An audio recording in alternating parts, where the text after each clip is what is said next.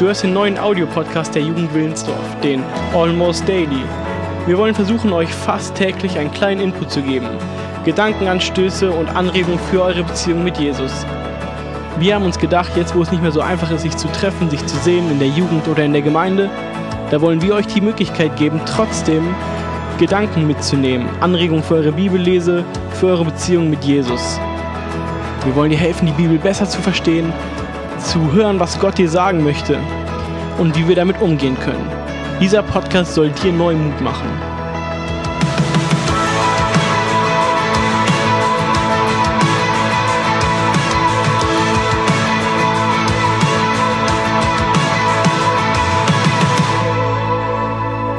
Hallo Freunde, euer Björn ist hier und ich freue mich riesig, dass du heute den Jugendpodcast hörst, dass du die Zeit nimmst, reinzuhören, was Gott dir heute sagen möchte. Und es geht heute spannend weiter.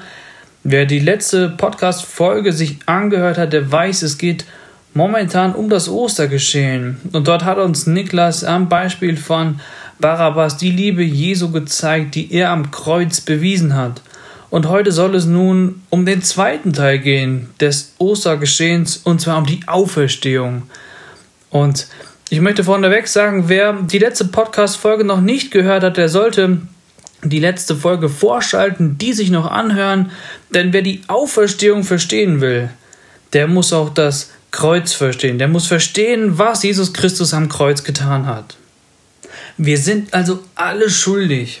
Wir durften sehen, dass wir Barabbas gleichkommen. Und die Bibel sagt in Römer 3, Vers 23, denn alle haben gesündigt und verfehlen die Herrlichkeit, die sie vor Gott haben sollte. Es gibt also keinen, der frei von Schuld ist. Es gibt keinen, der sich davon befreien könnte, sondern wir alle hätten den Platz am Kreuz einnehmen müssen. Doch Christus tat das für uns. Okay, Haken dahinter gecheckt. Jesus musste für uns sterben. Wozu dann die ganze Auferstehung? Wofür noch das Auferstehungsgeschehen. Wofür war das notwendig? Zunächst ein paar Fakten. Jesus ist gestorben. Ähm, er ist definitiv gestorben. Viele Kritiker behaupten ja heutzutage, ja, Jesus wäre gar nicht richtig gestorben. Ähm, kann man ja gar nicht so genau wissen, ob der überhaupt tot war. Deshalb ist die Auferstehung ja gar nicht so was Besonderes. Nein, Freunde, Jesus war wirklich tot. Ein Soldat, der dort stand am Kreuz von Jesus, der hat sogar seinen Speer genommen und in seine Seite, in seinen Bauch gerammt, so dass wir sicher sein können, dass er gestorben ist und er war mehrere Tage lang in einem Grab begraben. Ich weiß nicht, wer das aushalten könnte, von einem Speer in den Bauch gestoßen zu werden und mehrere Tage lang dann unter Tage liegt.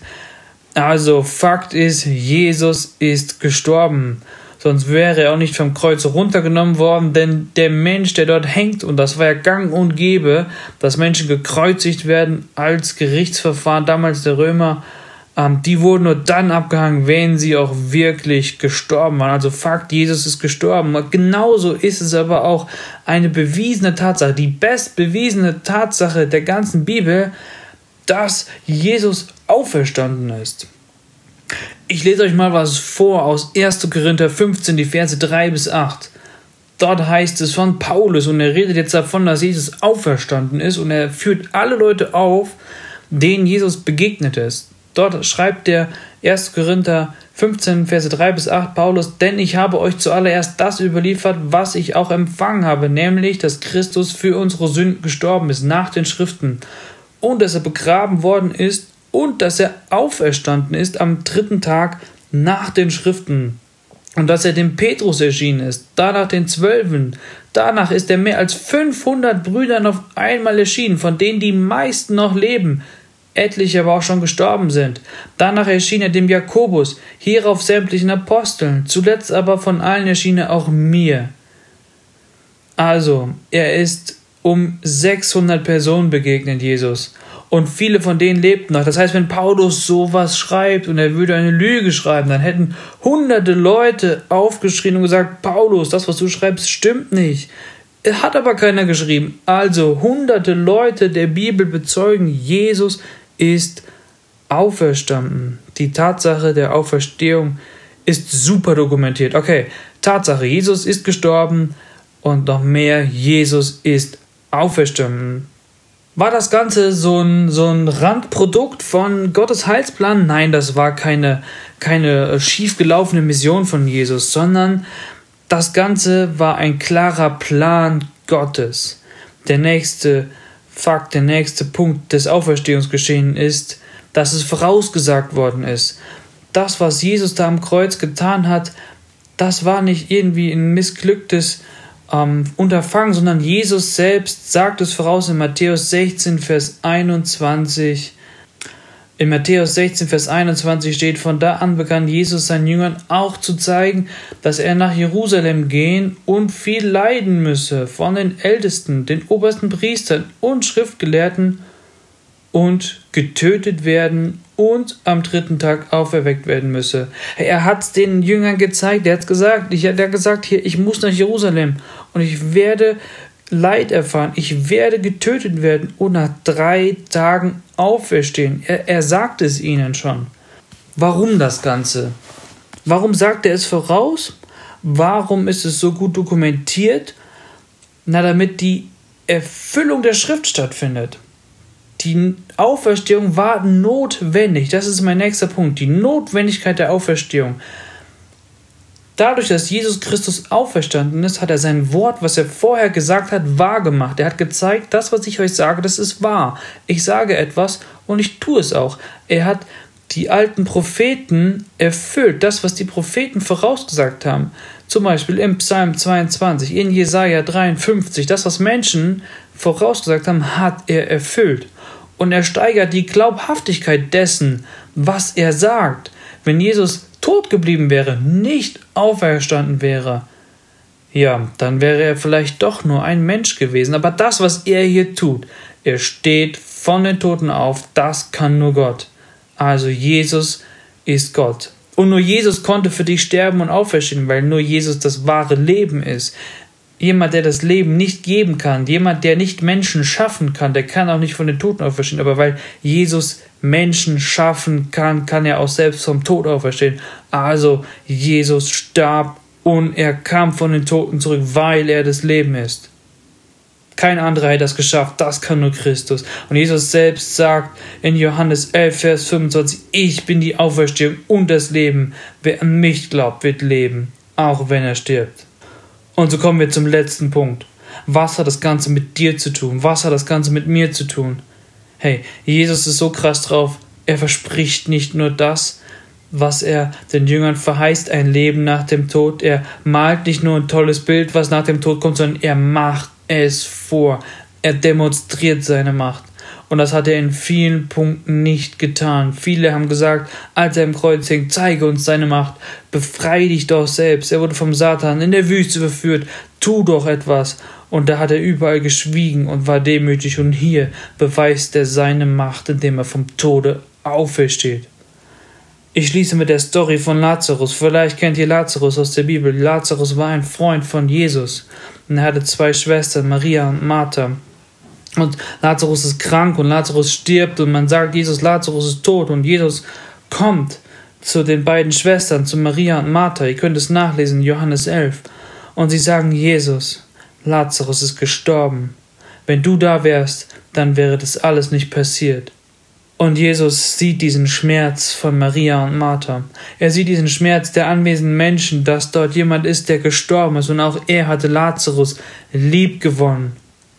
Und weil er ihn lieb gewonnen hatte und Gott einen Plan hat und wusste, dass Lazarus sterben wird, und er ist absichtlich zu spät gekommen an dieses Geschehen, das kannst du nachlesen in Johannes 11, so spricht er dann mit den Schwestern und er sagt ihnen, nehmt den Stein von dem Grab weg.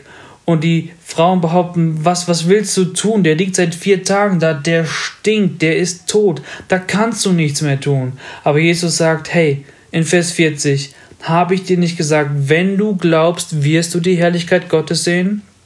Das heißt, wenn du glaubst, wenn du vertraust, wirst du die Herrlichkeit Gottes sehen. Und sie bejahen das, sie glauben daran und da steht in Vers 41, da hoben sie den Stein weg, wo der Verstorbene lag. Und Jesus spricht mit seinem Vater. Er spricht mit seinem Vater und dankt ihm, weil der Vater ihn hört und ihm Macht gibt über Leben und Tod. Das Ganze geschieht Monate vor seiner Kreuzigung, seiner Auferstehung. Es ist ein Hinweis darauf, was noch kommen wird. Und auch hier haben wir den Beweis, wofür Jesus Auferstehung benutzt. Lest Vers 42, da heißt es, ich aber weiß, dass du mich alle Zeit hörst, das sagt Jesus zu Gott. Doch um der umstehenden Menge willen habe ich es gesagt, damit sie glauben, dass du mich gesandt hast. Es ist also ein Beweis für die Menge, dass Jesus Gottes Sohn ist, was jetzt kommt. Und was macht Jesus? Er steht vor dieser Höhle, wo ein Toter drin liegt, der seit vier Tagen tot ist. Und er ruft, er ruft mit lauter Stimme, Lazarus, komm heraus und die Umstehenden schauen in die Höhle, in das Dunkel. Und sie sehen, dass dort etwas Gestalt annimmt, dass da jemand rauskommt. Und ehe sie sich recht versehen, steht Lazarus leibhaftig vor ihnen. Keine Erscheinung, kein Fake, kein Betrug, sondern ein Toter, der nun wieder Leben hat, weil Jesus das Leben in ihn eingehaucht hat. Und genau das möchte ich dir herausrufen, wenn du in der Sünde, in der Dunkelheit gefangen bist und in der Schuld tot bist, denn die Bibel sagt, jeder ist in seiner Sünde tot, dann ruft Jesus dir heute zu, komm heraus aus deinem Dunkel. Komm heraus aus der Schuld, ich kann dich befreien, denn ich habe den Tod überwunden. Und das ist das Versprechen von Jesus Christus an dich, dass er dich aus deiner Schuld herausholt, von deiner Schuld befreit. Er hat es am Kreuz getragen und mit seiner Auferstehung bestätigt, dass er die Macht über Sünde und Tod hat und dass er den Preis bezahlt hat. Und das ist mein Wort an dich am Ostermontag. Komm heraus, lass dich von deiner Schuld befreien, du hast lang genug in deiner Höhle, in deiner Dunkelheit gesessen und das Licht, das Jesus Christus dir verspricht, ist die Wahrheit. Ihr seht, ihr Lieben, die Auferstehung ist unbedingt notwendig, um das Werk am Kreuz zu vollenden. Damit versichert Jesus, das, was ich am Kreuz getan habe, das war die Wahrheit. Es ist vorausgesagt worden, es war kein Fehler. Es ist tatsächlich passiert. Es gibt hunderte Augenzeugen dafür. Das Ganze war notwendig, um die Bibel zu erfüllen, um die Glaubhaftigkeit zu beweisen und zu demonstrieren, dass Jesus Christus Gottes Sohn hat. Und Jesus ruft auch dir heute zu, komm heraus aus deiner Schuld, aus deiner Sünde, aus dem, was dich gefangen hält in deinem Leben. Und so wünsche ich euch von ganzem Herzen, dass ihr das erkennt und seht. Ich würde euch am liebsten alle in den Arm nehmen, drücken und schütteln, dass ihr diese Botschaft versteht. Von Jesus Christus, der ans Kreuz ging, starb und wieder auferstanden ist, weil er dich liebt. Und somit möchte ich euch grüßen, ihr Lieben, seid ein Segen mit dem, was ihr im Ostergeschehen verstanden habt. Teilt das, was ihr hier hören dürft. Teilt das mit euren Freunden, die von Jesus nichts wissen. Teilt das mit den Freunden, die von Jesus was wissen und schon lange, lange, lange wieder aufgehört haben, Jesus nachzufolgen. Teilt das mit anderen Jugendgruppen. Teilt die Ostermessage, die Message von Jesus Christus mit eurer Familie, mit euren Verwandten, mit denen, die euch wichtig sind. Denn du kannst den Unterschied machen. Und so grüße ich euch ganz lieb euer Björn.